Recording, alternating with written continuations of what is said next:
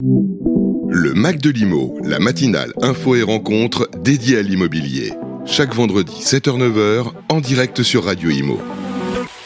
Et bienvenue euh, dans le Mac de l'Imo, bienvenue sur Radio Imo. On est ravis de vous retrouver comme euh, chaque vendredi. Et comme chaque vendredi, euh, nous recevons un invité avec Fabrice Coustet. Bonjour. Bonjour Bérénice, bonjour à tous. Alors non, je ne suis pas l'invité, c'est pas encore mon Mac de Limo. On attend ce matin un invité de marque qui va nous parler sans doute de tout ce qui est taux d'usure qui a un impact puisque on attend Guillaume Autier. Tout à fait. Alors Guillaume Autier euh, qui arrive là, il est, il est dans les transports. Euh, il y a un, petit retard. Euh, voilà, ça arrive. En tout cas, on a plein de choses à lui dire et c'est vrai que c'est intéressant d'avoir le point de vue des courtiers, hein, parce que je rappelle que, que Meilleur Taux, le groupe Meilleur Taux, bien c'est les leaders des courtiers en crédit et justement on va parler taux d'usure puisqu'il vient d'être remonté. Il vient de le, mécanisme hein, maintenant de calcul a changé. C'est plus tous les trois mois, mais c'est chaque mois. Et on sait que c'est ce qui bloquait hein, pour tous ceux qui ont essayé de faire passer un crédit en fin d'année, c'était extrêmement euh, compliqué. Bonne nouvelle, ce taux d'usure est passé à 3,79%. C'était le 1er février, donc il y a juste euh, deux jours, sur les prêts euh, de 20 ans et plus. Et comme on l'a dit, on pourra bien sûr, on encourage tout le monde à écouter les chroniques. En tout cas, c'est une bonne nouvelle. La moins bonne nouvelle, Bérénice, on l'a vu, c'est que bah oui, on va emprunter maintenant. C'est fini à 1%, c'est fini à 2%, c'est fini à 3%. On sera plutôt pour certaines à 3,5, voire on nous prévoit 4% pour la fin d'année. Bon, après ça reste, ça reste euh, relativement bas comparé à d'autres pays. Il faut, euh, il faut le, rappeler.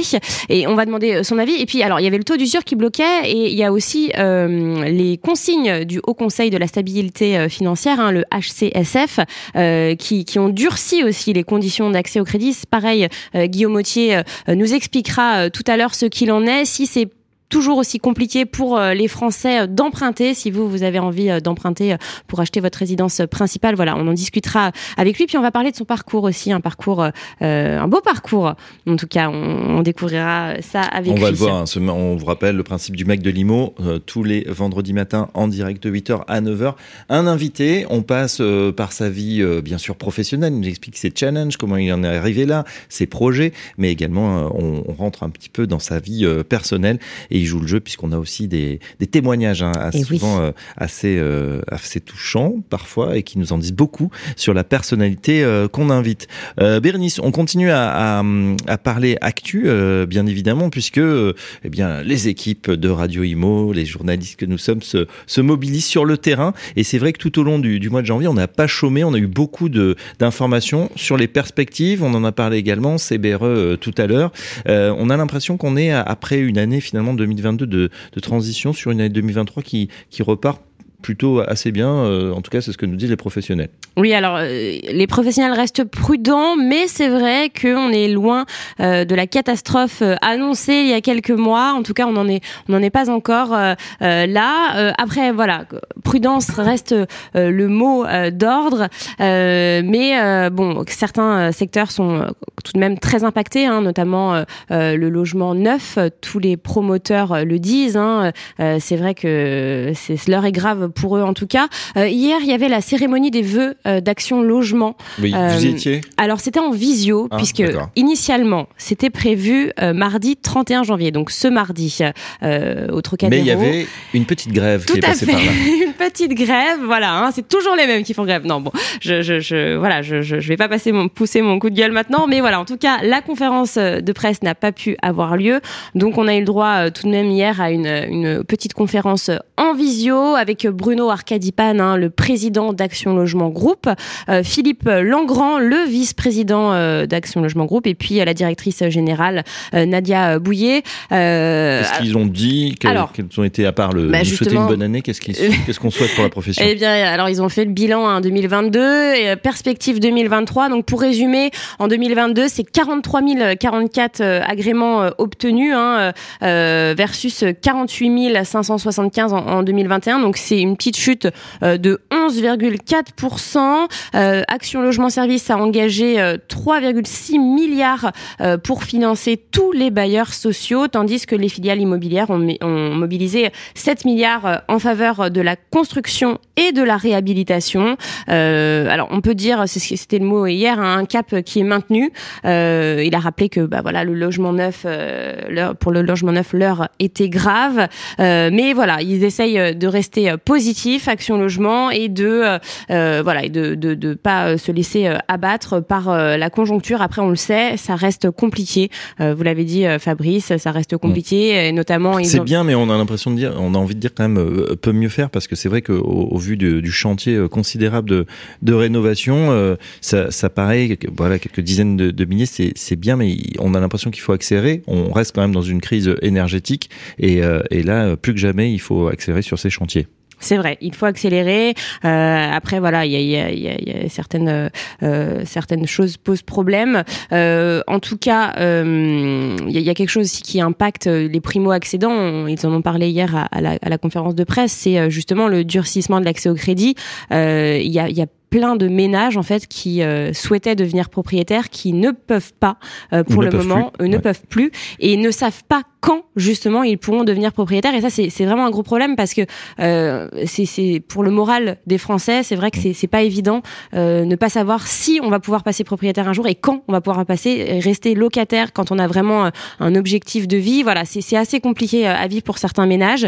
En tout cas Action Logement est là pour pour les pour les, les, les accompagner et vraiment, je tiens, je tiens euh, à dire bravo à Action Logement parce que c'est vrai que euh, ils aident un, grand nombre de Français. On va euh, écouter peut-être la première, enfin la deuxième musique de l'invité.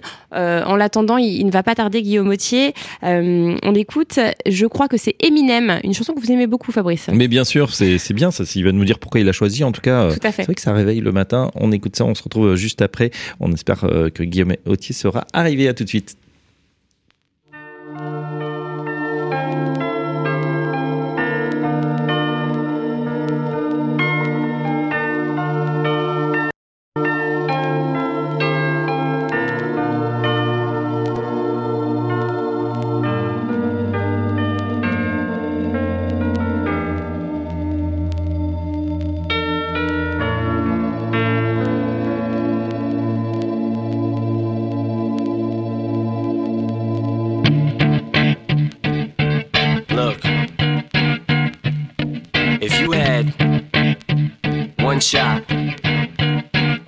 Opportunity to seize everything you ever wanted in one moment.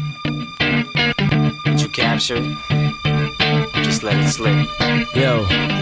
His palms are sweaty, knees weak, arms are heavy. There's vomit on his sweater already. Mom's spaghetti, he's nervous, but on the surface he looks calm and ready to drop bombs. But he keeps on forgetting what he wrote down. The whole crowd goes so loud, he opens his mouth, but the words won't come out. He's choking how? Everybody's choking now. The clock's run out, time's up, over, loud. Snap back Oh, there goes gravity. Oh, there goes rabbit. He choke. He's so mad, but he won't give up. Daddies, he know he won't have it. He knows his whole back to these ropes. It don't matter. He's dope. He knows that, but he's broke. He's so stagnant. He knows when he goes back to this mobile home. That's when it's back to the lab again, yo. This old rhapsody better go capture this moment and hope it don't do better. Lose itself in the music the moment you own it. You better never let it go. You only get one shot. Do not miss your chance to blow. This opportunity once in a lifetime. You better lose yourself in the music the moment you own it. You better never let it go. You only get one shot. Do not miss your chance to blow. This opportunity comes once in a lifetime. You better. Souls escaping through this hole that is gaping. This world is mine for the taking. Make me king as we move toward a new world order. A normal life is boring, but superstardom's close to postmortem. It only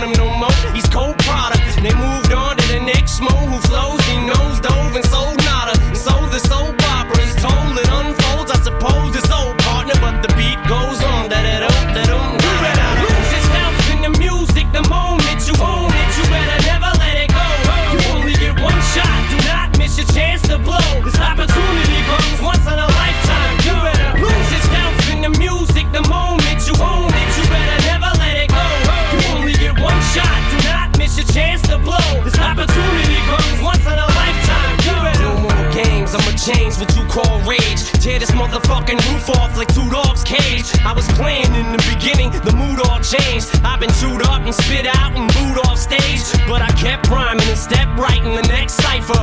Best believe somebody's paying the Pied Piper. All the pain inside amplified by the fact that I can't get by with my 9 to 5 and I can't provide the right type of life for my family. Cause man, these goddamn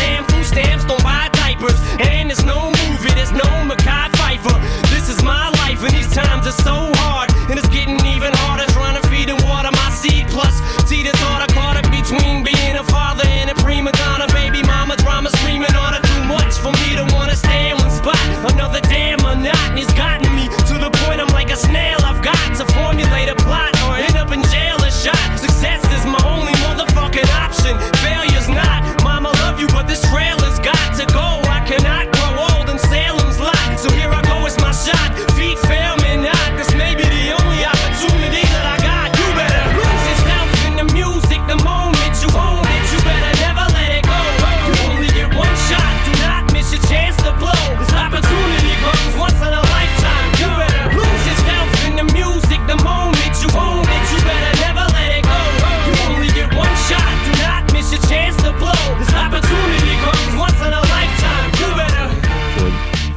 De retour euh, dans le Mac de Limo à 8h13 euh, sur Radio Imo. Euh, Bienvenue si vous nous rejoignez.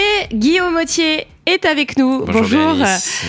Bonjour à tous. CEO de Meilleur Taux, du groupe Meilleur Taux. Euh, justement, alors on a passé là deux de vos musiques euh, en vous attendant. Donc euh, ça c'est la deuxième. Vous allez nous expliquer euh, brièvement pourquoi. Fabrice Coustet est toujours avec nous, évidemment. Oui, effectivement, on est ravi bah, d'accueillir euh, Guillaume Guillaume Autier, le, le patron de, de Meilleur Taux. Euh, Guillaume, on vous resitue le, le cadre de l'émission. Euh, on est en direct donc sur Radio Imo pour euh, bah, trois quarts d'heure euh, désormais. Et euh, voilà, on vous on laisse à la tête de la programmation euh, musicale, c'est-à-dire que on va bien sûr apprendre à, à vous connaître, vos challenges, vos projets. Euh, on va rentrer également un petit peu dans, dans le perso. On aura certains témoignages de, de vos proches. Euh, mais c'est vrai qu'on vous laisse aussi à la tête de la programmation musicale. On a entendu Gainsbourg tout à l'heure, c'était juste avant 8 heures, euh, Laetitia. Et puis on vient d'écouter Eminem, ça fait un petit peu le, le grand écart. Donc déjà, on voit une personnalité éclectique, en tout cas au niveau de ses choix musicaux. C'est volontaire et puis on fera encore le grand écart euh, dans, dans, dans quelques minutes. Moi, ce que j'aime bien dans la chanson qu'on vient d'entendre, bon, bords sur un pur plan musical, ça donne vraiment la pêche. C'est une chanson magnifique qui a, je pense, l'une des plus belles intros de toutes les chansons que je connaisse, avec une gradation. C'est vraiment, pour démarrer la journée, c'est quelque chose qui démarre tout doucement et qui ensuite, voilà, accélère. Et puis le thème de cette chanson, c'est il y a des moments dans la vie qu'il faut pas rater. Et euh, alors évidemment, ces moments, ils se préparent. Évidemment, on peut y travailler des années, mais il y a quand même le jour J. Et c'est ce que raconte cette chanson Do not miss your chance to blow. Voilà. Et donc euh, effectivement dans la On vie, pour euh, les- ça veut dire faut pas louper ta chance de, de, de réussir, de vraiment entre guillemets casser la baraque si on peut. Si Alors, on peut bah, dire tiens, les choses. Voilà. justement, excellente transition. C'est une, une bonne une bonne métaphore compte tenu du thème de l'émission. Quel est votre euh, votre jour J, le jour où il fallait être présent pour vous? Est-ce qu'il y a eu un jour comme ça, une espèce d'é- d'épiphanie Vous vous êtes dit là, c'est le moment, je suis parfaitement euh, là où je devrais être? Je pense qu'on a tous dans la vie plusieurs de ces jours-là, à la fois évidemment dans sa vie personnelle. Je pense que le jour où on se marie est un de ces jours-là. Il faut être présent et voilà. Oui, c'est et puis ensuite, euh, dans la vie pro, bah il y a, c'est assez classique, le moment où on passe un concours ou un examen. Il y a le jour du bac. Hein, c'est pas la veille, c'est pas le lendemain, Ouais. c'est le jour même. Et puis ensuite, je pense dans la vie pro, oui, on, on, on a bah, des, des moments de préparation, des moments, euh, voilà, des, des périodes assez longues. Et puis il y a, il y, a, il y a le jour J. En moi, en ce qui me concerne, c'est très clair. Je suis entré dans une entreprise euh, qui est meilleur taux, entreprise magnifique. Et puis il y a eu un jour où vraiment mon prédécesseur, qui s'appelle Hervé Hatt, s'est dit euh, bon, je vais, je vais passer la main. Et, et, et c'était ce jour-là. Je pense que j'ai bien senti, j'ai très bien en tête. On, il m'a emmené, il m'a emmené déjeuner. Il m'a dit voilà un petit peu ce que je, ce que je souhaite faire. Et puis bah, j'ai pensé, euh, j'ai pensé à vous. Il m'a dit bah c'était ce jour-là. Et je pense que si j'avais pas été bon, si on, si on avait eu une réunion le matin, était- voilà peut-être que ça se serait pas fait comme ça. Voilà donc il y a, il y a en effet des jours J dans la vie. euh, Mais qu'on provoque du coup aussi. Et qu'on provoque. Il se En prépare, travaillant il se dur, euh. provoque. Mais vous voyez, typiquement, le, le, le monde du spectacle pour un chanteur ou le monde du sport de, de haut niveau sont des belles métaphores de la vie en fait de tout le monde. C'est-à-dire, ce sont des environnements dans lesquels on pousse à l'extrême cette idée de, on se prépare des années et il y a le jour J. Vous voyez, donc un pianiste euh, ou un musicien ou bien un sportif travaille des années, des années, des heures et des heures. Et donc ce travail, il est évidemment indispensable. On gagne pas euh, la finale euh, sans avoir travaillé, en arrivant juste les mains dans les poches le jour J, en étant prêt le jour J. Non, on, on- on travaille. Mais bien sûr, Mais bien sûr, le jour J, il faut être présent. Et le jour J, il faut donner le concert. Et le jour J, il faut jouer le match. Voilà. Donc je pense que ces, ces environnements-là sont des belles métaphores de la vie. Et chacun, je pense, a, a, un peu ce double, ce double élément. On se prépare, mais il y a le jour J. En tout cas, vous avez travaillé dur. Euh, vous êtes énarque. Euh, vous avez fait ELIX, donc euh, l'ENA, Polytechnique, euh, l'École nationale de la statistique et de l'administration économique également. Euh, un, un, parcours admirable, plus qu'admirable. Alors je sais que vous, vous n'aimez pas trop mettre ça en avant. Vous préférez dire ce que vous avez fait après, hein, vos expériences professionnelles, hein, puisque vous êtes passé par la, la fonction publique. ensuite, les, les, grands, un grand groupe, hein, BNP Paribas, et puis un plus petit groupe, bon, qui n'est pas tout petit non plus, hein, le groupe qui est plus petit, factuellement, c'est plus, plus petit que BNP Paribas, ça, il n'y a pas de doute. Alors, euh, mmh. moi, j'avais euh, j'avais euh, une question. Petit rouage d'une énorme machine ou gros rouage d'une petite machine? Qu'est-ce que vous préférez? Ah, C'est vraiment le débat, c'est-à-dire, je pense que dans, ma carrière, vous avez raison de, dire au début que, alors, les, diplômes, j'allais dire, c'est comme l'argent. Il faut ni les adorer, ni les mépriser. Voilà, c'est important dans la vie d'avoir des diplômes. C'est, totalement démagogique de dire qu'on est mieux sans diplôme. C'est absurde. Il faut évidemment des diplômes. En même temps, il ne faut pas non plus avoir la religion et le dogme des diplômes. Voilà, je dirais que ça me définit probablement moins les études, les diplômes que ce que j'ai fait après. Et donc, pour répondre très directement à votre question, moi, ma carrière témoigne d'un choix entre une plus petite structure et une grosse. J'ai fait, évidemment, j'ai fait les deux, mais j'ai fait le choix de passer de l'une à l'autre. Et moi, chez BNP Paribas, entreprise absolument magnifique, très belle, très belle entreprise française, mais qui rayonne à l'international, en Europe, en Afrique, et là, aux vous étiez à Londres, je crois. Alors, j'étais à Paris puis à Londres. J'ai fait, euh, j'ai fait trois ans à Paris auprès du directeur général, en plus dans une position ultra privilégiée. Je travaillais tous les jours avec Jean-Laurent Bonafé, mm. dirigeant absolument exceptionnel, incroyablement talentueux. Euh, et puis ensuite trois ans à Londres dans les, dans les marchés. Mais c'est une machine qui, au fond, a sa force propre.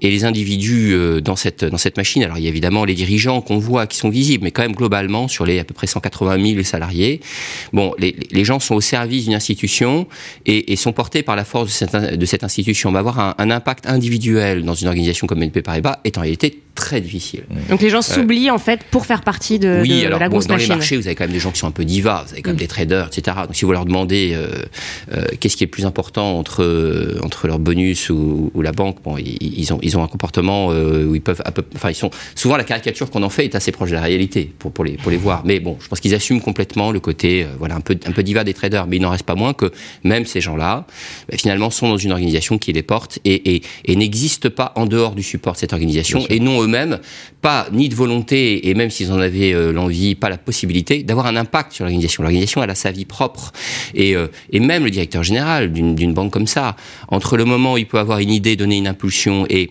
et réellement le, je dirais l'influx nerveux, la propagation de l'influx nerveux, il se passe mais énormément de temps. Le, le pire, j'allais dire, la situation où c'est l'extrême, c'est les compagnies d'assurance. Les compagnies d'assurance sont portées par leur bilan, sont portées au fond par euh, les affaires qu'elles ont faites les années précédentes. Et là, le, le temps que vous mettez à avoir vraiment un impact sur les choses est énorme. C'est en années, c'est en années. Si le directeur général d'un groupe comme AXA, entre guillemets, ne fait rien, je pense que l'impact sur le, les chiffres, il met mais au moins deux ans, trois ans. Alors évidemment, il travaille beaucoup, hein, bien sûr, c'est pas ce que je dis, mais ce sont des organisations où il y a un temps de, un temps de propagation très long. Oh. Meilleur taux, c'est l'inverse. C'est tout le contraire. Meilleur taux, en fait, c'est une entreprise de flux. Donc très réactif. Très réactive. Et puis, bah, si vous voulez, nous, si on arrête de travailler, d'un seul coup, tout s'arrête. Tout s'arrête, puisque les clients viennent pour réaliser leurs projets. Et nous, on, on gère vraiment On gère les projets des gens. On ne gère pas, entre guillemets, les stocks. On n'a pas de bilan. On n'a pas euh, euh, 3 milliards. Ou, alors, on, il se trouve qu'on fait un métier des, un métier d'épargne, mais c'est un seul de nos métiers. Typiquement en crédit immobilier, en assurance emprunteur, qui est un métier qui est très très lié au crédit immobilier, et puis tous les autres métiers que nous faisons, nous avons fondamentalement un impact sur les projets des gens. Et donc le projet des gens, bah, c'est à un moment. Et puis après, bah, une fois qu'on a fait le projet, on passe à d'autres projets. Et donc, on gère toujours l'instant, au bon sens du terme. Et vous voyez, ça rappelle un petit peu la chanson d'Eminem. Do not miss your chance to blow. Vous voyez, ça s'applique pas mal au métier qu'on fait. Oui, vous parliez du, des projets euh, des gens. Beaucoup de projets ont été euh, mis en stand-by, voire euh, stoppés. Qu'est-ce qu'il en est? Que, comment, ça se passe chez, chez Meilleur Taux Alors, dans, le, dans le marché, je dirais qu'on a probablement touché le fond de la piscine. Euh, le Au quatrième trimestre. alors, le troisième trimestre était épouvantable et le quatrième trimestre, en fait, a été encore pire. C'est-à-dire que si on prend juste les chiffres de crédit logement, vous avez vu en gros, sur le marché, un marché énorme, on parle du crédit IMO en France, on parle pas exactement d'un marché de niche, on parle d'un marché absolument, absolument énorme, un marché qui est de l'ordre de 200 milliards d'euros, donc quand même un très gros marché.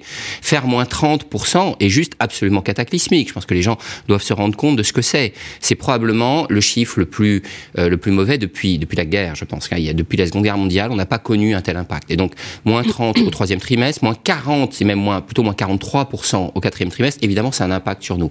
Et, et pourquoi On connaît bien la mécanique, c'est que la hausse des taux en soi n'est pas tellement un problème, puisqu'on reste dans des niveaux de taux qui sont euh, acceptables et qui sont historiquement, qui restent, qui restent assez faibles, en gros autour de 3, on va dire. On est plutôt Surtout autour de avec une 3 inflation à 6, c'est quand même euh, ça pas reste mal. très intéressant, ça reste intéressant. Mais on a cette mécanique réglementaire du taux d'usure qui a été désastreuse. Nous, nous avions alerté les pouvoirs publics depuis très longtemps.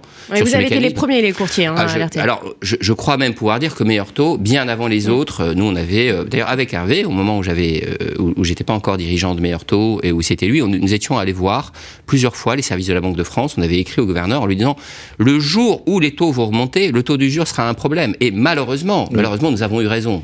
J'aurais aimé qu'on se trompe sur ce, sur ce, sur ce coup-là. Et finalement, l'impact a été encore plus fort que prévu. Et d'abord pour les banques, parce que quand vous avez un, un outil qui en fait empêche de repricer, et dit aux banques vous n'avez pas le droit de repricer, et ben évidemment les banques arrêtent de prêter. Je veux dire, il faut pas être naïf Ouais. dans un marché quand vous agissez sur le prix. Vous agissez forcément sur autre chose que le prix. Si vous dites, si, si quelqu'un passait une loi disant la baguette de pain ne peut pas coûter plus que 10 centimes d'euros, qu'est-ce qui se passerait? Vous pensez qu'on achèterait notre baguette de pain à 10 centimes d'euros? Non, la conséquence serait qu'il y aurait plus de pain, tout simplement. Et ben c'est exactement ce qui s'est passé sur le crédit. Bon, Euh, pourtant, vous connaissez bien ces rouages. hein, vous êtes passé par la, euh, la direction euh, Mm. du Trésor. Euh, D'ailleurs, on parlera de cette double casquette public-privé parce Oui. qu'on sait que c'est c'est de plus en plus poreux. Est-ce que vous avez été, enfin, le, le problème là aujourd'hui du taux d'usure est résolu avec cette mensualisation. il est Euh, corrigé. Il est corrigé. Est-ce que vous, est-ce que vous avez été étonné finalement par la, la vitesse de réaction? Euh, Vous disiez dans les grands groupes c'est long, mais pour euh, voilà pour l'État aussi c'est- c'est c'est long et finalement ça a été entendu avec quoi trois six mois de décalage? À peu près, je dirais six mois de retard. Et D'ailleurs, dans les concertations que nous avons eues là au tout début de l'année avec la Banque de France et les pouvoirs publics, moi j'ai fait cette remarque. D'ailleurs, nous avons demandé qu'il y ait un dispositif qui soit plutôt permanent, parce que nous avons dit, bah, finalement, la, mensualisation pendant six mois probablement va corriger les effets de la crise actuelle. Elle va corriger finalement le, repricing sur le passage euh, des taux de, de, de, de 1 à 3. Mais la prochaine crise. Est-ce qu'on sera capable de réagir à la prochaine Et la prochaine, par définition, on ne sait pas ce qu'elle sera. La crise, c'est, c'est, elle est caractérisée par son élément imprévisible. Et nous avons mis six mois, et, et évidemment six mois trop, c'est notre avis, on le dit, on, on, on veut offenser personne, mais enfin, il est factuel que euh, les pouvoirs publics ont réagi avec, avec, vraiment, avec vraiment beaucoup de retard. Mais pourquoi, Donc- selon vous, pourquoi ils ont attendu six mois? Pourquoi Bercy a attendu six mois? Je pense que d'abord, Parce que ça. ce qui caractérise ce sujet, c'est qu'il a deux décideurs. Il y a le ministère de l'économie Mm. et il y a la Banque de France.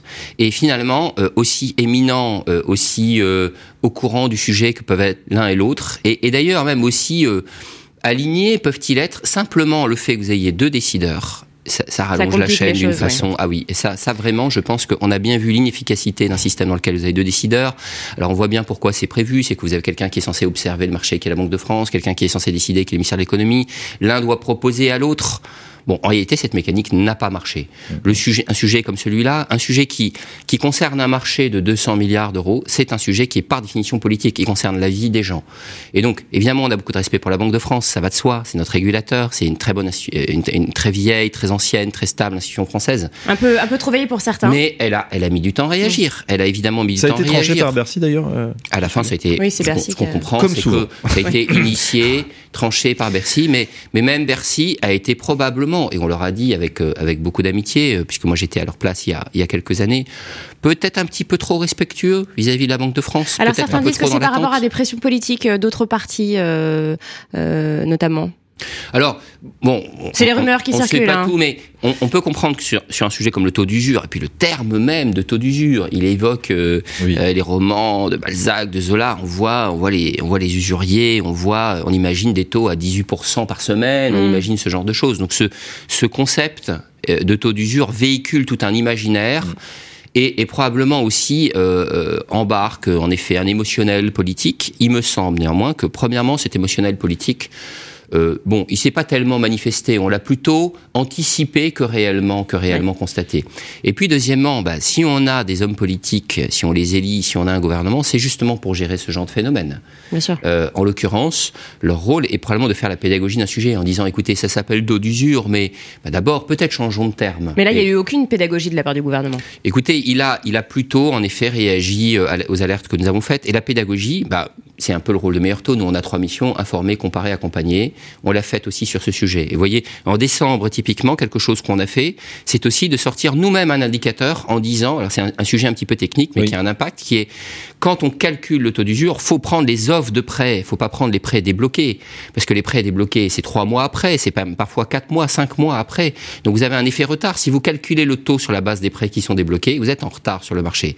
Il faut prendre les offres de prêts. Et là, bah, on a eu ce débat avec le public. Ah, c'est très difficile de calculer sur la base des offres de prêts. Nous a-t-on dit et, et- et- et on a répondu, bah, écoutez, si c'est très difficile, nous, nous allons le faire. Et nous avons publié un indicateur. Et la Banque de France nous a répondu ensuite que, ah bah, finalement, oui, ça avait aidé euh, cette démarche que nous avions que nous avons eue, nous, meilleurs taux. On n'est pas avec- sur un temps retardé, c'est ça On est voilà, sur on est, on est sur le marché tel qu'il se fait, parce que dans un marché, ben, vous- si vous prenez un marché action, c'est quoi le prix d'une action? Ben, C'est le prix qui est offert pour cette action. C'est le prix auquel quelqu'un est prêt à l'acheter ou à la vendre. C'est ça le prix d'un marché. Dans le crédit IMO, c'est pareil. Le, le- le taux de marché, c'est le taux des offres, c'est pas le taux des prêts débloqués. Alors justement, on, va- on a parlé euh, effectivement de ce qui s'était passé sur les six derniers mois. C'est en cours d'amélioration, on va dire ça comme ça. Euh, Qu'est-ce que vous prévoyez pour cette année 2023 Puisque c'est vrai qu'on voit ces taux qui ont quand même bondi en flèche. hein. Si on regarde il y, a, un an à date, je pense qu'on était à moitié moins. On parle d'offres désormais à 3 3,30%, 3,5%, plus euh, pour atteindre ce fameux TAEG, donc tout compris en dessous des 3,79. Mais si ça continue à monter du côté des banques, à un moment, on va retaper finalement le, le, le plafond. Qu'est-ce que vous anticipez chez Meilleur Taux pour euh, cette année au niveau des, des taux? Alors, premièrement, c'est clair, les taux vont continuer de monter. Donc nous, on, on a continué de publier notre indicateur euh, sur euh, sur le TAEG moyen, et ça y est, il a dépassé les, les 3%. Donc le On y 3,79, est. c'est le taux, c'est le taux maximum, et le TAEG moyen, il est déjà au-dessus de 3, et probablement il va continuer de monter. Nous, ce qu'on pense, c'est que ça va probablement se stabiliser autour de 3,30, 3,40. Et là, et le taux d'usure qui va être ajusté mensuellement, qui du coup, euh, voilà, va va va augmenter lui-même, probablement se stabilisera autour de 4,5. Et le 4,5, on pensait euh, euh, au début de l'année l'atteindre euh, au fond le 1er juillet, autour du 1er juillet, quand, quand on est dans une mise à jour trimestrielle. La mise à jour mensuelle fait qu'on va l'atteindre plus rapidement, Mm. probablement en avril. Donc notre pronostic, c'est un taux d'usure à 4,5 en avril et des taux de marché montant autour de, on va dire, 3,30, 3,40. Ça, c'est évidemment sous une hypothèse qui est l'hypothèse raisonnable qu'on peut faire aujourd'hui, qui est que l'environnement économique globalement se stabilise. Oui. Et que, par exemple, l'OAT, alors qui est un indicateur qui n'est pas le seul indicateur, mais qui est un indicateur central qu'on peut prendre sur les marchés de taux, reste à peu près comme il est. Comme vous savez, l'OAT à 10 ans, donc le taux des emprunts d'État à 10 ans, il a dépassé deux fois 3%. Là, il est un tout petit peu en dessous. Il se promène autour de, on va dire, entre 2,30, 2,60.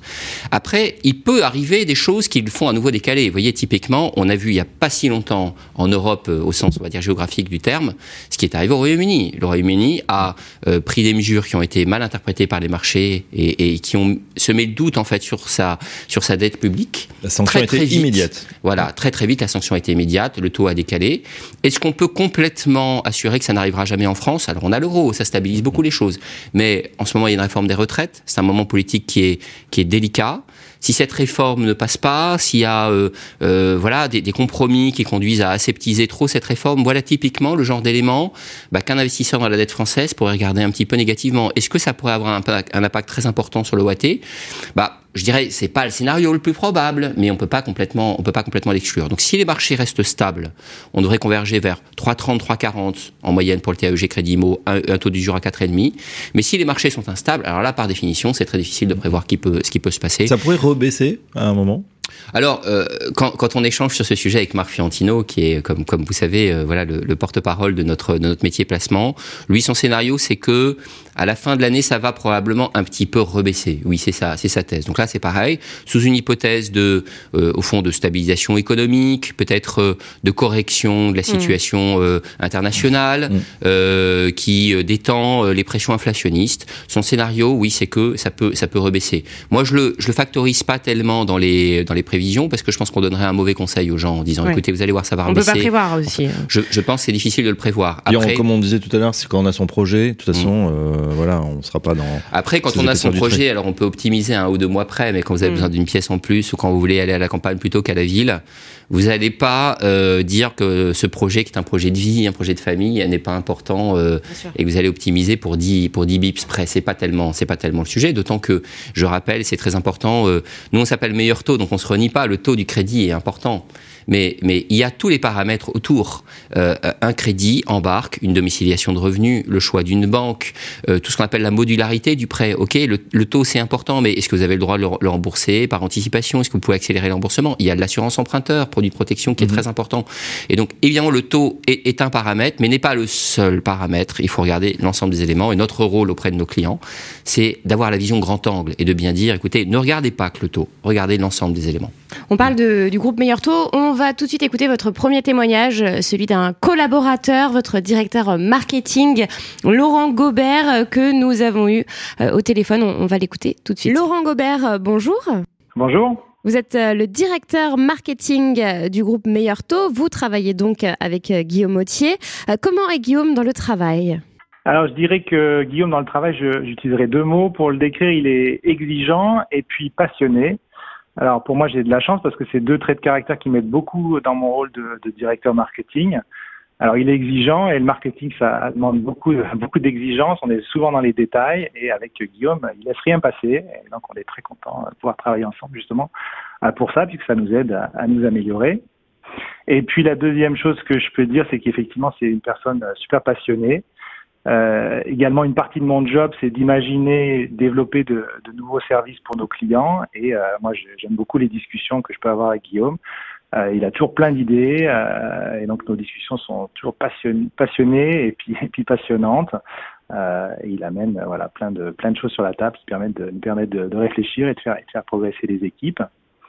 Euh, voilà, c'est les deux les deux mots principaux. Et puis euh, peut-être la, la troisième chose, bon, je vais pas, je vais pas, je, a rien de très très secret là-dedans, mais euh, une petite anecdote. Bon, Guillaume c'est aussi quelqu'un qui euh, qui se livre pas facilement, pas beaucoup. Donc euh, on est toujours content quand on a la chance de découvrir une nouvelle facette de sa personnalité. C'est toujours un petit événement dans la, dans la boîte. Et donc l'autre jour, je vous raconte la, la petite anecdote. Euh, donc on cherchait le nom d'une à donner à une nouvelle newsletter qu'on envoie toutes les semaines à destination de nos clients pour les aider à faire des économies. Et puis euh, on lui a proposé le, nom donc euh, monnaie monnaie monnaie en référence à la, chanson d'Abba. Euh, et que c'est bon, lié bien entendu au thème de, news- la newsletter pour euh, essayer de faire des économies et améliorer le pouvoir d'achat des, Français.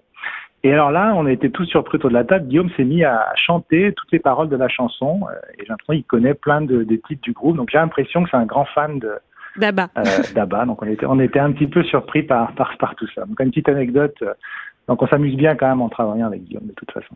Justement, il est avec nous en studio. Est-ce que vous avez un, un message à lui adresser? Bah, peut-être lié un petit peu à ce que je viens de dire, c'est qu'il n'hésite pas à, casser un peu plus sa carapace, à se livrer plus facilement. Euh, je pense que ça, ça, ça aidera également dans son, dans son leadership avec, avec l'ensemble des, des équipes de Meilleur Voilà. Le management en, en, en musique, c'est bien ça aussi, euh, Guillaume Autier. Donc euh, exigence, euh, on, on a entendu ça. euh, euh, voilà pour vos pour vos équipes. Euh, Je, je vois sur sur Twitter, on voit en train de d'animer une une séance de euh, mensuelle, hein, je crois, avec vos équipes. Vous faites Ouais. un point présentiel, visio. Comment ça se passe? Alors euh, c'est c'est les deux, ça peut être présentiel et visio. Vous savez, moi j'assume le fait que euh, que j'aime bien quand les gens sont au bureau. Ouais, bon, moi-même je suis au bureau euh, tous les jours. À la Elon Euh, Musk. Elon Musk, euh, ouais, c'est ce que j'allais dire. alors, je, je vais, je vais pas me comparer à Elon Musk, même si ça fait partie des personnalités inspirantes. Petite parenthèse, euh, on a beaucoup de chance sur Terre euh, d'avoir un Elon Musk. Et moi, quand il m'arrive, ça arrive, je pense à tout le monde de se dire ah, il y a un truc qui est difficile, euh, on n'arrive pas à ce projet quand même, c'est ambitieux, est-ce qu'on va y arriver? Et Je me dis qu'il y a sur Terre quelqu'un qui s'appelle Elon Musk et qui a euh, créé PayPal, qui fait des voitures électriques et qui envoie des fusées dans l'espace. Ça, ça permet quand même de, de voir que les frontières du possible euh, sont quand même très très élevées, qu'il n'y a pas beaucoup de barrières dans le monde d'aujourd'hui. Il y a des gens qui euh, voilà souhaitent vraiment. euh, Alors on explique la petite blague parce que c'est une personnalité, Mmh. c'est vrai, hors norme, euh, bon, à, à plein d'aspects. Et sur le télétravail, il est catégorique. Il, Ah oui, il a eu cette boutade. On, vous pouvez, dans mon entreprise, c'est Tesla, c'est SpaceX, faire du télétravail pour peu que vous fassiez déjà vos 40 heures au bureau. Voilà, sachant que lui, il travaille au moins le, le double. Euh, pour lui, voilà. euh, Et c'est vrai que ça a été un petit peu mal interprété. Il y a un, un bad buzz, euh, mais c'est plus euh, plus intéressant d'avoir votre avis, voilà, puisque chez Meilleur comment on fait? On sait qu'il y a eu ce, cette parenthèse de la crise sanitaire qui a quand même révolutionné le monde du travail. Comment s'incarne un meilleur taux? Puisque vous êtes alors au contact du client dans les agences, on, on comprend bien qu'il faut des gens en face à face, mais dans les fonctions dites support, euh, finalement, est-ce qu'on a besoin d'être présent au bureau? Nous, on a fait revenir les gens au bureau dès qu'on a pu, et, et on l'a su. Mais c'est pas une question d'être moderne ou pas. C'est que juste, je peux pas m'en empêcher. Mais moi, j'aime bien les gens. J'aime bien quand il y a du bruit. J'aime bien quand c'est actif. Vous je, je, je pratique et il m'est arrivé de théoriser le management par le tabouret. Le management par le tabouret, c'est quoi? C'est que vous avez des gens qui sont à leur desk et vous avez besoin d'un tabouret pour, pour vous asseoir à côté d'eux. Et même les prendre, les mettre dans une salle de réunion, c'est moins humain que d'aller s'asseoir à côté d'eux. Voyez et, et typiquement, nous avons aussi des plateformes téléphoniques où on, où on parle aux gens. Le, le, le, quand je suis arrivé chez Meurto, j'ai vu que bah, les superviseurs d'équipe, les gens qui étaient, qui manageaient ces équipes, avaient leur bureau et étaient installés derrière leur bureau. Et, ça, tout de suite, ça m'a choqué. Je leur ai dit, mais je vais vous acheter, c'est comme dans les salons de coiffure, un petit tabouret sur roulette. Et ça, ça va être votre principal instrument de travail, plus un casque, évidemment, pour écouter la voix du client. Et, et ça, ça vraiment, moi je le fais avec les Ça équipes. J'ai acheté pour 6 euros sur mes deniers un tabouret chez Ikea, euh, tabouret blanc, j'en ai mis partout dans la boîte. Et ben, je- vous, vous n'imaginez pas avec quelle vitesse les gens les ont pris, et du coup, bah, travaillent comme ça, se mettent sur le bureau de quelqu'un, s'assoient à côté. Il y a un fluide qui passe, il y a une information, il y a de l'informel qui passe et qui n'a rien à voir avec ce qui peut se passer dans une visio et même dans une réunion. Alors évidemment, je pense que sur sur sur tout ça, faut pas avoir une vision extrême. Je, je sais qu'il y a des boîtes qui disent on interdit euh, PowerPoint. Bah Ok, je trouve ça un peu idiot d'interdire PowerPoint. Il faut, comme, comme toujours, interdire les excès. Où il y a des boîtes où on dit on interdit les réunions. Bah, c'est aussi absurde. Je veux dire, il y a peut-être trop de réunions, il faut en faire moins. Et si on, mais ne pas en avoir du tout, je trouve que pour le coup, en fait. c'est un peu, c'est un peu extrême. Nous, évidemment, on est, on est souple, c'est-à-dire que parfois les gens ont besoin de, de, de rester tranquilles chez eux. On sait, on a tous des moments aussi dans sa carrière où, par moment, on veut pas être dérangé parce qu'on a un gros truc à faire. Et là, le télétravail peut être adapté. Mais par contre, on ne va jamais dire ah, vous pouvez ne jamais venir au bureau. Ça, vraiment, c'est totalement impossible, totalement impossible. Et, et vraiment, je constate que dès qu'on a quelqu'un qui me, qui, qui me dit ah, moi, je veux bien venir chez Meilleurto, mais mais il faut vraiment que je puisse faire du full remote. Euh, il nous est arrivé d'ailleurs au début, dans la crise sanitaire, quand je dirais les, les, les positions n'étaient pas complètement calées, et puis moi-même j'étais pas sûr. Vous voyez, on, est- on- il, faut, il faut douter un petit peu dans la vie. Moi j'avais cette vision et cette intuition qu'il fallait faire revenir les gens au bureau, et il y avait quand même beaucoup de messages. À l'époque, Elon Musk n'a- n'avait pas encore pris la parole, donc il y avait beaucoup de messages contradictoires. J'étais un peu le seul de mon avis à l'époque. Et donc il nous est arrivé de tester, en effet, euh, des gens restant euh, longtemps loin du bureau. C'était une catastrophe. Ça n'a vraiment jamais marché. Donc nous on assume le côté, et c'est pas old school, c'est juste beaucoup plus humain. Si vous dites, vous voyez, euh, ça, ça, je dis souvent aux équipes, si vous dites, vous voyez par exemple le, le hot desking, les gens n'ont pas de bureau dans l'entreprise. Oui, le on flex sait- office. le flex office. Moi, je déteste ça. Je déteste ça. Les gens doivent avoir un bureau. Le message que vous envoyez à quelqu'un en disant tu n'as pas de bureau, je le trouve d'une violence. Ça veut dire littéralement, ouvrez les guillemets, tu n'as pas ta place dans Ouais. l'entreprise. Au sens propre comme au sens figuré.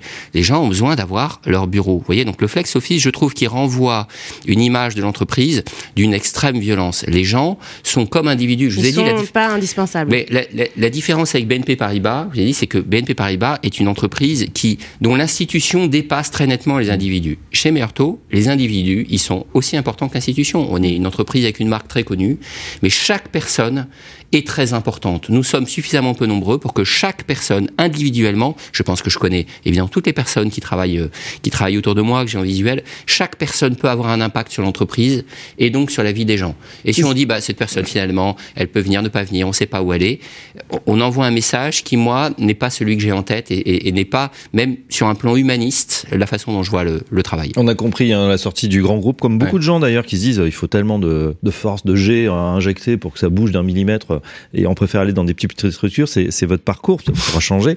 Euh, votre projet justement euh, pour Meilleur Taux, là le- votre feuille de route euh, pour cette année et les, les, les deux trois, je sais pas s'il y a un plan 2025 ou 2028. Une stratégie peut-être? Oui, alors on a, on a évidemment une stratégie et cette stratégie elle se décline toujours à, on va dire, à court, moyen, long terme. Mais fondamentalement, je pense que dans la stratégie, il y a des choses qui changent et puis il y a des pôles de stabilité. Le pôle de stabilité, c'est les missions de l'entreprise. C'est trois verbes informer, comparer, accompagner. Notre, notre, notre Donc, conviction. c'est notre, notre premier rôle. C'est, et je dirais, dans ces missions-là, il y a aussi des choses qu'on fait de façon, je dirais, désintéressé. L'information, de, de- quand je, je parlais tout à l'heure de l'indica- l'indicateur qu'on a publié sur le TAEG, c'est- il n'y a, pas de modèle économique derrière.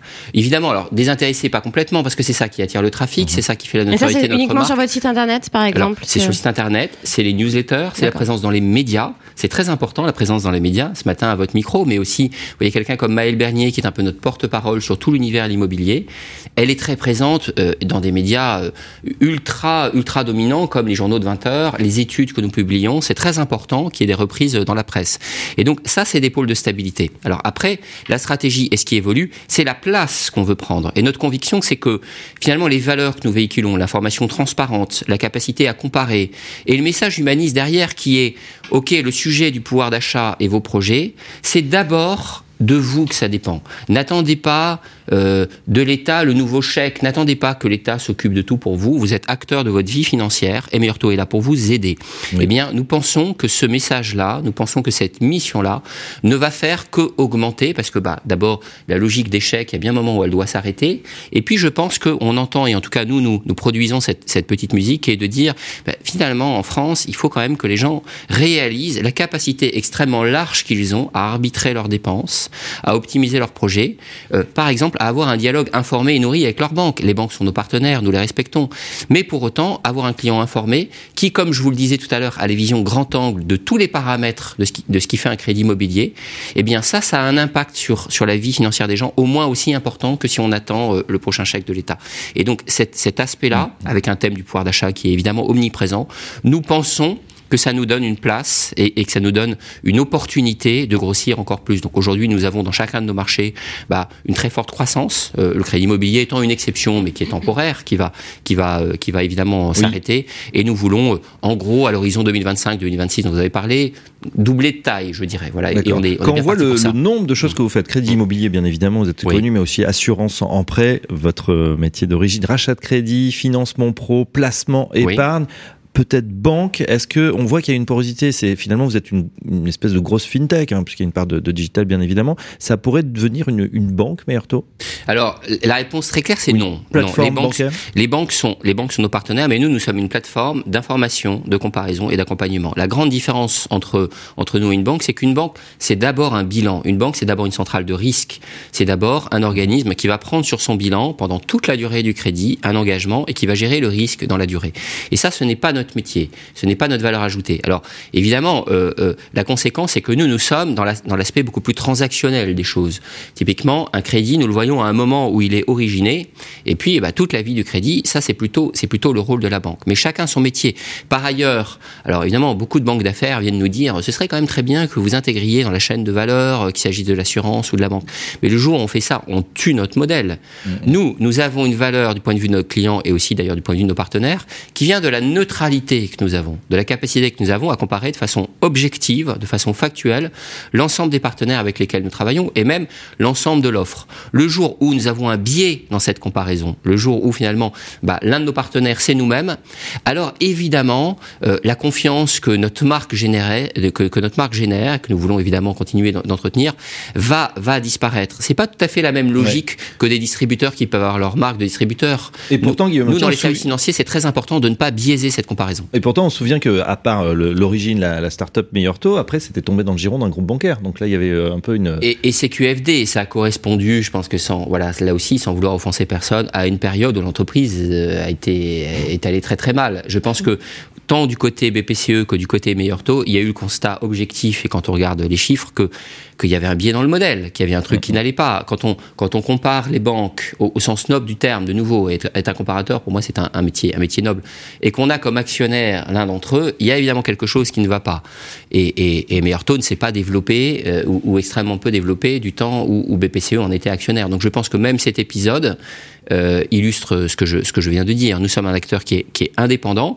Alors indépendant, ça ne veut pas dire coupé du monde et de l'environnement. Au contraire, nous travaillons avec nos partenaires. Avec toutes les banques, vous travaillez On travaille avec quasiment toutes les banques. Il y a En des fait, banques qui refusent de travailler avec des courtiers oui, il y en a quelques-unes euh, qui ont cette, euh, qui, qui ont, qui ont en effet une position un petit peu politique sur le sujet, mais ça nous émeut pas parce que nous, tout partenaire est un partenaire, mais tout non partenaire est un futur Mais est-ce que ça pénalise les, les clients, les, les consommateurs finaux?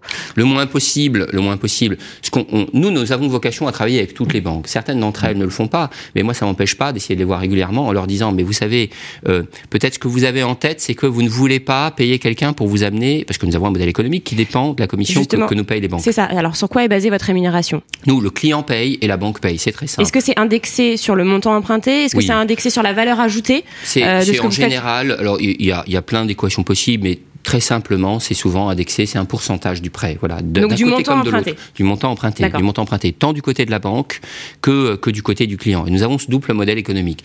Et donc en effet, certaines banques, alors c'est plutôt des banques locales, on, on- on cite souvent l'exemple du Crédit Agricole du Languedoc, mais on a plus grand respect pour cette banque, de nouveau, du Crédit Agricole et de façon générale, Oui. un très gros partenaire pour nous dans tous les métiers, tous les métiers que vous avez cités, il se trouve vraiment le Crédit Agricole et la banque avec laquelle nous travaillons dans tous nos métiers, même les métiers de l'assurance, les métiers du placement et bien sûr les métiers de crédit, du recoupement de crédit, du crédit pro, du crédit conso. On travaille avec le Crédit Agricole dans tous les métiers. Et le CA Languedoc travaille pas avec nous, mais c'est pas grave. C'est pas grave parce que de façon générale, nous nous disons à nos interlocuteurs du CA Languedoc quand ils nous reçoivent, mais il n'y a pas de client gratuit, ça n'existe pas. N'imaginez pas que l'arbitrage il est entre travailler avec des courtiers et finalement bah, rémunérer l'apport d'affaires, ou bien finalement attendre que les clients viennent. Quand vous faites de la publicité, quand vous travaillez avec votre organisme interne, Oui, IMO, vous pensez que c'est gratuit. Mm. Et nous, on dit d'ailleurs, et c'est une petite pique que je leur envoie, votre organisme interne qui, qui fait du très très bon travail, on a énormément de respect pour lui, IMO. Mais à qui il achète ses leads? Il les achète à Google et il les achète à d'autres fournisseurs. Nous, nous avons un réseau d'agences, on en est très très fiers, qui est implanté localement, qui crée de l'emploi dans la région Languedoc. Et donc, vous voyez, et qui capte façon- en fait ces opportunités. Mais c'est voilà. vrai que Bernice a raison. À un Mm. moment où les, les taux étaient tellement euh, tirés, euh, pour les, les banques avaient dit bah voilà, on stoppe un peu nos relations avec le courtier parce que on a plus pratiquement plus de marge. Ça peut d'ailleurs la, la montée des taux faire Vous que bouffée le- c'est ça. Mais, mais bien sûr, et on l'assume complètement, Oui. dans un marché qui fait moins 40, et, et où les banques, dès qu'elles font un crédit, perdent de l'argent, Ouais. et elles nous disent, j'ai pas envie d'acheter de nouveaux clients et de faire un nouveau crédit, c'est complètement économique. Oui, parce qu'il va- y, a- y eu des taux qui sont tombés jusqu'à 0,90. C'était. Ah bah même, même en dessous, Même hein, en même en dessous, ouais. pour certains. voilà. Mais surtout, le, que les, en gens- fait, les banques perdent de l'argent. quand ouais. les taux étaient à 0,90, les banques, on va dire, alors perdez euh, un Enfin, tout petit peu, tout mais, petit peu, mais, ouais. mais le vrai problème, ça a été en fait la période de la fin de l'année dernière. C'est-à-dire Mm-hmm. quand les taux, euh, quand les taux étaient à 2 et les taux de marché à 3. Parce que là, pour le coup, l'écart entre ce que la banque paye sur les marchés pour emprunter la liquidité et le, le, le, le- taux auquel elle reprête. Et donc le vrai problème, le vrai, la vraie morsure n'a pas été quand les taux étaient très bas, mais plutôt quand les taux de crédit étaient très bas Donc ça a et, remonté. et par euh, contre, les taux de marché étaient élevés. Et là, il y avait un problème. Et là, si vous voulez, nous, on est, on est, on est chef d'entreprise, donc on croit au marché. Et donc, quand une banque perd de l'argent quand elle fait un crédit, qu'elle nous dit, bah, du coup, j'ai pas besoin de vos services, si vous voulez, on l'assume. Je vais pas la convaincre qu'il faut qu'elle prête, euh, qu'elle prête euh, à, à une marge négative. Et donc là, c'est un phénomène de marché qui est transitoire. Et dans ce cas-là, qu'est-ce qu'on a fait? Eh ben, on a plutôt fait de l'effort sur le lobbying pour que ça change. Et, et on a, on a quand même obtenu un petit peu, un petit peu gain de cause. Voilà. Donc là, il faut pas, il faut pas avoir une vision morale de ce sujet. Il faut pas dire les banques qui travaillent avec nous ou pas avec nous, ou celles qui, ou celles qui stoppent au Q4, c'est pas bien ou c'est bien. C'est, c'est pas du tout le sujet. Le sujet, c'est est-ce que nous avons une valeur ajoutée? Est-ce que nous amenons un service à la banque? Et Il faut en être digne. La, fa- la meilleure façon de convaincre une banque de travailler avec nous, c'est pas de lui tordre le bras, c'est pas de dire c'est pas bien de pas travailler avec nous. C'est de lui expliquer le service qu'on lui rend Que vous pouvez- et la d'être valeur en fait. et la valeur ajoutée. Voilà. On va écouter tout de suite euh, votre deuxième témoignage, euh, qui est celui d'un ami, Clément Rennes. Euh, on écoute tout de suite et on va juste après. Clément Rennes, bonjour. Bonjour. Vous êtes un ami de Guillaume Autier depuis combien de temps? Alors, je l'ai connu il y a, euh, ça, fait, ça fait déjà euh, presque 14 ans. Euh, je l'ai connu en cabinet ministériel. Il était euh, conseiller euh, au ministère du, enfin, auprès du ministre du Travail, et moi aussi. Et quand je suis arrivé, il était déjà conseiller du ministre précédent, et euh, on s'est retrouvés tous les deux euh, dans, euh, chez, chez Xavier Darcos, qui a été ministre du Travail en 2010, je crois, en 2009. Voilà. Et comment est-il en tant qu'ami? Alors déjà, un, dès, dès ma première rencontre, j'ai senti que je que j'avais beaucoup aimé le personnage. Je vais vous dire pourquoi. C'est parce que, petite anecdote, mais euh, c'était mon troisième ou quatrième cabinet, je ne sais plus quand je l'ai rencontré, et euh, des jeunes hauts fonctionnaires, euh, énarques, euh, sortis, qui sont ensuite arrivés au Trésor, et qui ensuite se retrouvaient en cabinet. J'en avais croisé pas mal dans ma jeune carrière dans les cabinets. Et quand j'ai, on m'a présenté Guillaume, je me suis, j'avais un peu des, euh, commencé à me faire un peu des clichés sur ces jeunes hauts fonctionnaires brillants euh, qui se retrouvent à- en cabinet ministériel.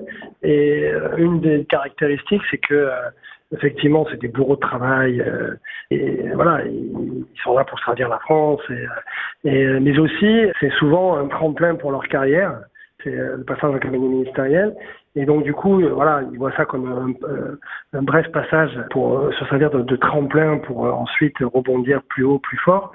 Euh, et Guillaume, c'est pas du tout le cas. C'est ce qui m'a tout de suite plu chez lui, c'est qu'il avait des, fortes conditions, il avait envie de changer, de, bouger, de changer de politique. Et en l'occurrence, il était très engagé sur les sujets de dépendance, la dépendance des, pe- des personnes âgées.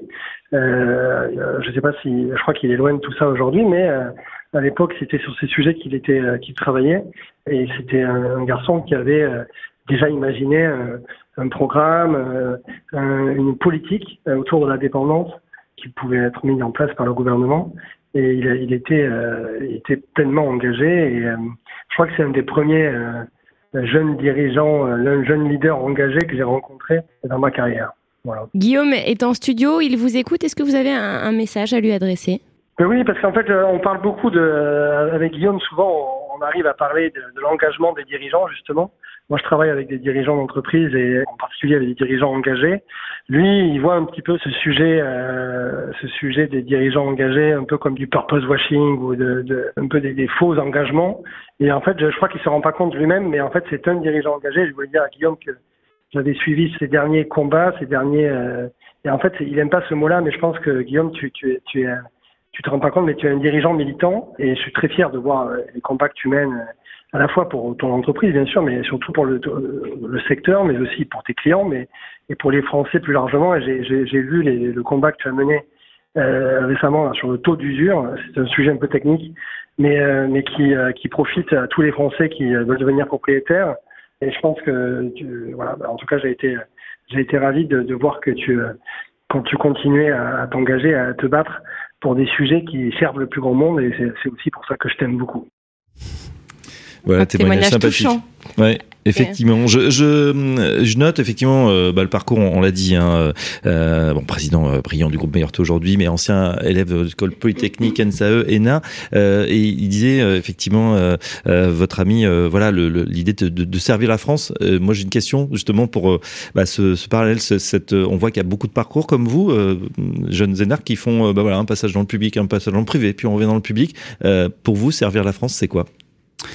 Alors, c'est une vaste, c'est une vaste question, mais je pense que, enfin, dans ce que dit Clément, euh, moi, ce qui m'a toujours euh, habité, c'est finalement euh, ne, ne jouons pas le l'équation ou la carrière personnelle. C'est-à-dire que typiquement, bah, quand, quand, quand on travaillait ensemble avec Clément, euh, il y avait beaucoup de sujets. Donc, c'est Nicolas, Nicolas Sarkozy, président de la République. Il y avait des, des gros sujets. On a parlé des dépenses. Il y avait la réforme des retraites, surtout, qui était un moment euh, vraiment, euh, vraiment, vraiment clé déjà et euh, déjà déjà à l'époque et, et, et ouais je pense que dans cet environnement de, de, de la fonction publique aussi des grandes banques on peut avoir parfois des profils qui sont plutôt euh, on va dire dans la dans la durée le fait de dire euh, bah, finalement ne prenons pas trop pas trop de risques. Moi ma, ma vision a toujours été a toujours été l'inverse. C'est-à-dire que si, si on a une conviction très forte il faut il faut pousser les choses il faut prendre des risques. Ça ne veut pas dire être agressif.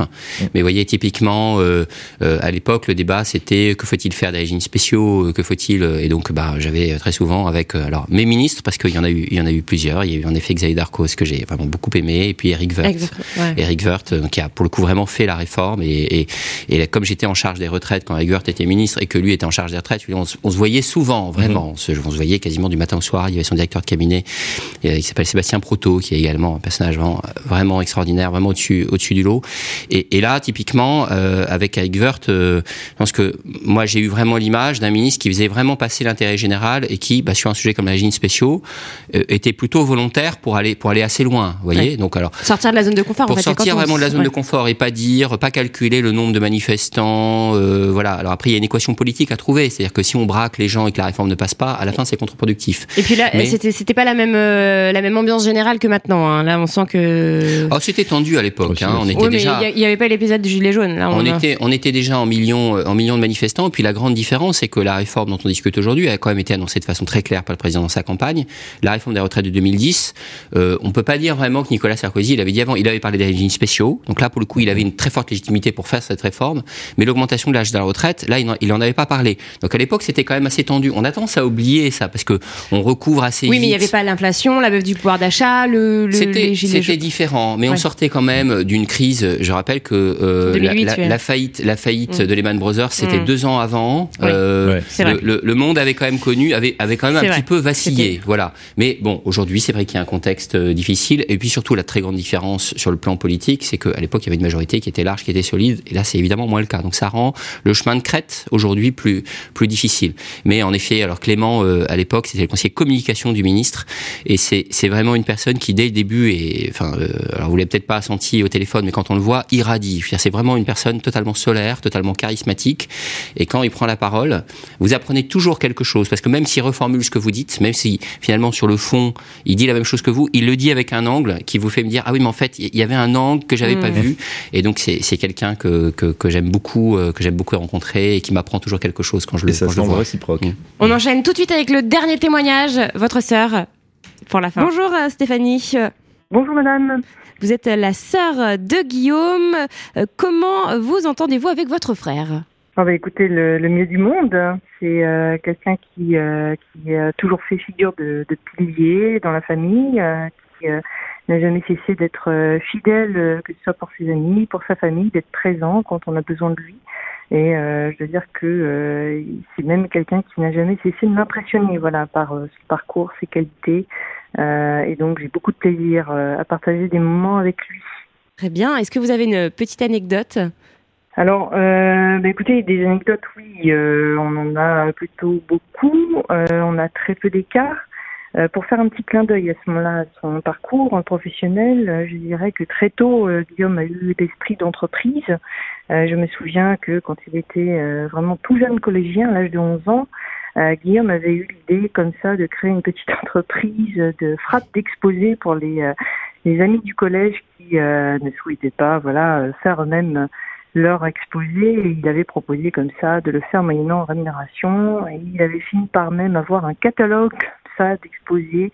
Le thème était tout à fait libre pour euh, les personnes. Et euh, voilà, il avait euh, un produit. Et puis très vite ses carnets ont été pleins. Et il m'a recruté pour l'aider à la frappe. Et puis on s'est rendu compte qu'en fait on, avait même du mal à répondre euh, bah, ses commandes comme ça des copains de collège et euh, du coup il a eu l'idée de créer des actions, de faire rentrer mon mon frère, ce qui nous permettait d'accéder à la photocopieuse pour un franc par euh, photocopie. Euh, et donc vous voyez ça ça illustre voilà cette capacité qu'a Guillaume quand il croit à un projet bah, de mobiliser un peu tout son entourage et puis bah, en réalité de concevoir le produit, s'interroger voilà sur sur euh, de manière, euh, je dirais, assez ingénieuse sur le financement même euh, des choses. Hein, cette idée de créer des actions comme ça. Alors c'est ma mère en fait qui a mis un terme à cette première aventure puisque quand elle a découvert qu'il possédait une somme d'argent liquide, voilà, qui était rondelette pour son âge, hein, il avait 12 ans, elle lui a immédiatement demandé d'arrêter d'arrêter ça et puis de restituer cet argent aux copains du collège, voilà. Voilà un petit peu. Bon, c'est un petit clin d'œil, évidemment, un sourire. Non, mais c'est très intéressant. Entrepreneur euh, euh, dès le plus jeune âge, en fait, euh, Guillaume. Et pour terminer, bah, Guillaume est avec nous en studio. Il nous écoute. Est-ce que vous avez un message à, lui adresser? Ah, bah, Surtout de ne pas changer, de garder cet enthousiasme, ce bel appétit qu'il a pour les aventures humaines, entrepreneuriales, parce que je trouve que ça fait de lui cette, ce garçon, cet homme en mouvement, curieux des autres, qui a le goût des autres, euh, et qui a en réalité un esprit vraiment libre. Voilà, c'est quelqu'un qui, euh, en général, euh, ne recule devant aucun effort, aucune difficulté, qui fait jamais les choses à moitié. et on apprécie tous en réalité ce, ce engagement qu'il a, voilà, ce goût du challenge. Et puis lui dire tout simplement bah, que je l'embrasse très fort et que je lui dis à bientôt.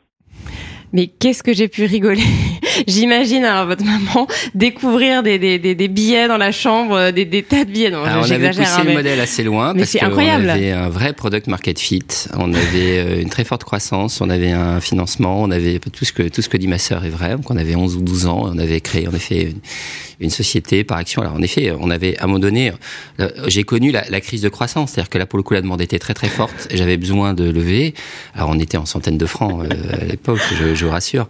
Mais mais moi je me mesurais pas euh, euh, que en effet ça posait peut-être un problème euh, de, de, de, de, lancer une affaire comme ça. Mais euh, mais à l'époque en effet euh, on a senti vraiment l'attraction. C'est-à-dire que le, tout, tout le collège faisait appel à moi pour voilà c'était Mhm. les exposés les trucs Mais d'où est venue cette idée? Est-ce que vos, vos, vos parents, votre votre père était, votre mère était entrepreneur? Est-ce que Non, pas du tout, pas du tout. L'idée est simplement venue du fait que moi le sujet me passionnait, c'est que j'avais bon à chaque anniversaire Noël, je, je demandais des, des livres, des livres, livres, et donc euh, je passais ma vie dans les livres, et, euh, et du coup euh, bah, j'aimais bien le côté ah t'as un truc à faire sur la guerre 14 ou bien sur je sais pas quoi, bah, je, te, fais ton exposé parce que j'a- j'a- j'adorais. Vous voyez, c'était d'abord et, et, je pense que ensuite dans la vie, bah, c'est une bonne leçon. C'était d'abord le produit qui me passionnait. Je trouvais que voilà le fait de faire les exposés ou pré- préparer voilà des, des, des doigts à rendre pour les gens sur des sujets, c'était essentiellement des sujets historiques. Bah, je trouvais ça passionnant, donc j'aimais bien le faire pour les autres. Et puis j'avais fait un petit modèle économique. Alors c'était honnêtement, c'était le prix d'un paquet de chips, hein. Euh, voilà, mais mais mais assez non, mais c'est pas mal. Alors, vous nous avez parlé par du produit market fit, Mm. traction, c'est des, des, des termes de, de start crise de croissance à la fin. crises de croissance, Ah ouais, voilà. À la fin, on a une Aujourd'hui, crise vous de croissance. travaillez finalement Ouais. quelques années Mm. plus tard dans Ouais. une, une grosse euh, euh, fintech, hein, pratiquement, euh, meilleur taux. Euh, Est-ce que ça, ça vous dirait aussi de peut-être avoir euh, bah, ce, ce démon de l'entreprise, peut-être qu'il va vous reprendre ou vous voyez dans, plutôt dans des, dans des groupes petits ou grands manettes On, on, on verra bien, mais par contre, ce qui est sûr, c'est que le, le fait, bah, un petit peu ce que disait aussi euh, Laurent tout à l'heure, euh, une entreprise comme Meilleur doit mettre des nouveaux produits dans le marché. Donc, on doit en vous travaillez permanence. dur dessus hein Évidemment, donc euh, on a lancé notre app mobile là récemment sur le fait de, par la technologie de l'open banking, aller screener les comptes des gens, identifier Mm. toutes les économies qu'ils peuvent faire. Et ça, la technologie le rend possible. Et c'est un produit, alors qu'il faut évidemment euh, itérer, faire faire évoluer. Mais typiquement, notre promesse de marque, informer, comparer, accompagner, s'applique probablement dans d'autres verticales. Vous voyez, typiquement, on n'est pas dans les télécoms aujourd'hui. Or, c'est dans les dépenses des gens euh, un, un élément important. Probablement, on va on va y être. Donc, je pense que la plateforme Meilleur Taux, la marque euh, et les valeurs qu'elle véhicule autorisent à lancer finalement énormément d'initiatives.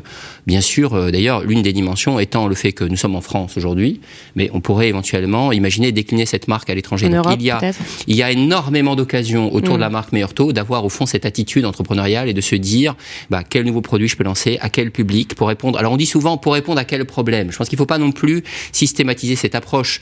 Euh, soit enfin un nouveau produit, soit ça résout un problème, soit ça fait rêver. Enfin ça ça ça répond en tout cas à un besoin. Et, et évidemment avec notre marque nous avons cette cette force et cette capacité bah, à imaginer d'autres produits. Et donc le périmètre actuel du groupe, bah, il, il est déjà en très forte croissance, mais on peut on peut imaginer bah, finalement de de rajouter d'autres verticales. Et ça c'est de toute façon euh, des sujets qui amènent à se poser cette question-là. Hein. Quel est quel est euh, quel est mon produit, quel est mon public, et comment comment je fais de la croissance? Et comment je finance tout ça? Guillaume Autier, Mm. euh, l'émission touche à sa fin. C'était un plaisir, un honneur de vous recevoir sur Radio Imo. Merci Également beaucoup. pour moi, vraiment. Merci beaucoup à tous les deux. On- Merci. Merci Fabrice Coustet. Merci On se Bérénice, retrouve merci à évidemment tous. euh, la semaine prochaine. Ah oui. Euh, merci euh, à Théo Benoît Hambourg pour la réalisation de cette émission. Et tout de suite, on enchaîne avec Allo Radio Imo.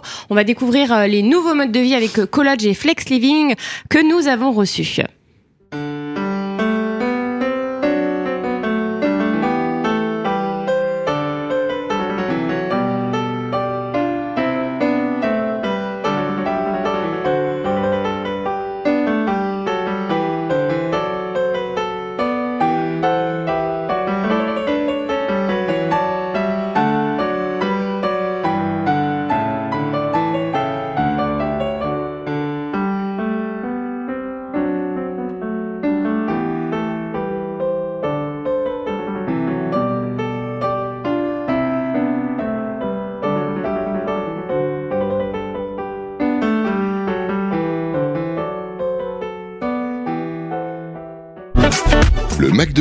La matinale info et rencontre dédiée à l'immobilier en partenariat avec Opinion System, promis et bien ici, à retrouver sur le site et l'appli radio.imo et sur toutes les plateformes de streaming.